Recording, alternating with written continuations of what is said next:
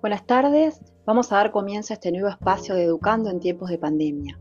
Mi nombre es Valeria, soy docente en la provincia de Buenos Aires, Argentina, y el tema de hoy es los saberes para una educación pensada en tiempo presente. El módulo investigación e incorporación de TIC en educación en la cultura digital, escrito en 2014 por Julieta Montero y Silvina Simolay, habla que la participación de niños y jóvenes en los medios de comunicación y las nuevas tecnologías adquieren una creciente importancia en su vida cotidiana estos nuevos espacios y tiempos del aprendizaje extraescolar son caracterizados como comunidades de autoaprendizaje, como territorios virtuales de encuentro sobre temas específicos. Allí niños y jóvenes comparten sus saberes de manera horizontal y distribuida, a través de una pedagogía de pares en la que se es al mismo tiempo maestro y aprendiz. En este encuentro voy a hablar sobre los NAP, cuáles son los saberes mínimos a desarrollar. El Ministerio de Educación, Cultura, Ciencia y Tecnología de la Nación presenta a los docentes del país los NAP, Núcleos de Aprendizaje Prioritarios de Educación Digital, Programación y Robótica, aprobados por el Consejo Federal de Educación el 12 de septiembre de 2018. Con esta aprobación, nuestro país se convirtió en el primer país de América Latina en integrar la programación y la robótica en toda la educación obligatoria.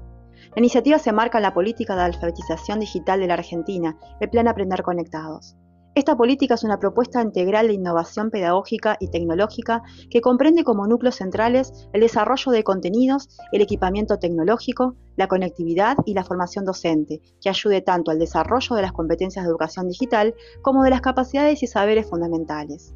Los saberes que efectivamente se seleccionen a partir de estos NAP se validarán en la medida en que propongan verdaderos desafíos cognitivos de acuerdo con la edad y favorezcan la comprensión de procesos en un nivel de complejidad adecuado, desde distintos puntos de vista. Durante el ciclo básico de la educación secundaria, la escuela ofrecerá situaciones de enseñanza para que los estudiantes logren entender los principios básicos de la digitalización de la información y su aplicación a la vida cotidiana, desarrollar proyectos creativos que involucren la selección y la utilización de múltiples aplicaciones que ayuden a la recopilación y el análisis de información. Crear, reutilizar, reelaborar y editar contenidos digitales en diferentes formatos, entendiendo las características y los modos de representación de lo digital.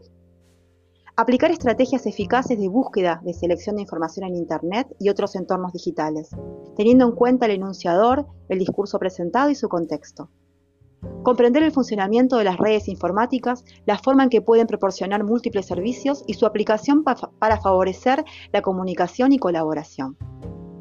Reconocer cómo la información es recolectada, representada, visualizada y analizada a través de dispositivos computarizados, reflexionando sobre su utilidad social y sobre aspectos éticos vinculados al acceso de información de usuarios. Lograr la comunicación y la colaboración mediada por TIC en un marco de responsabilidad, creatividad y respeto a la diversidad a través de múltiples lenguajes que favorezcan la construcción de saberes en un ámbito de socialización.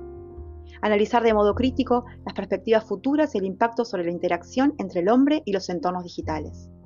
Formar parte de la cultura participativa en un marco de responsabilidad, solidaridad y de valoración de la diversidad, incluyendo la protección de los datos personales y la información sobre las prácticas o recorridos propios en el ciberespacio reconocer y aplicar los derechos de la propiedad intelectual, incluyendo el manejo específico de diferentes tipos de licencia para producciones digitales propias y de otros. Y planificar y organizar diversos proyectos con recursos digitales para la solución de problemas en función de su contexto sociocultural. El propósito de que los aprendizajes priorizados se constituyan en una base común para la enseñanza no implica que ésta se reduzca solamente a ellos y tampoco a las áreas seleccionadas en esta primera etapa. Los NAP de educación digital, programación y robótica no se presentan en un orden creciente de progreso, dado que se consideran conocimientos que se integran entre sí y pueden abordarse en el orden que requiera la propuesta pedagógica del docente. Estas propuestas de enseñanza deberán buscar un equilibrio e integración entre saberes nuevos y aquellos que recuperan los conocimientos sociales y construidos. Lo que se debe mencionar es que estas nuevas formas de aprender representan un desafío para la escuela, ya que sin su intervención activa y sistemática, la realidad actual solo profundizaría las diferencias de oportunidad entre unos y otros. Para la escuela el desafío consiste entonces en construir puentes entre el aprendizaje que sucede dentro y fuera de ella, como una forma de conectar el interés, los nuevos recursos y el currículum escolar, para potenciar las oportunidades de aquellos niños y niñas no privilegiados que hoy no participan ni de estas ni de otras oportunidades. Bueno, espero que podamos ampliar más temas sobre educación en Argentina. Me despido hasta el próximo martes, donde nos encontraremos con otro podcast de Educando en tiempos de pandemia. Les mando un fuerte abrazo.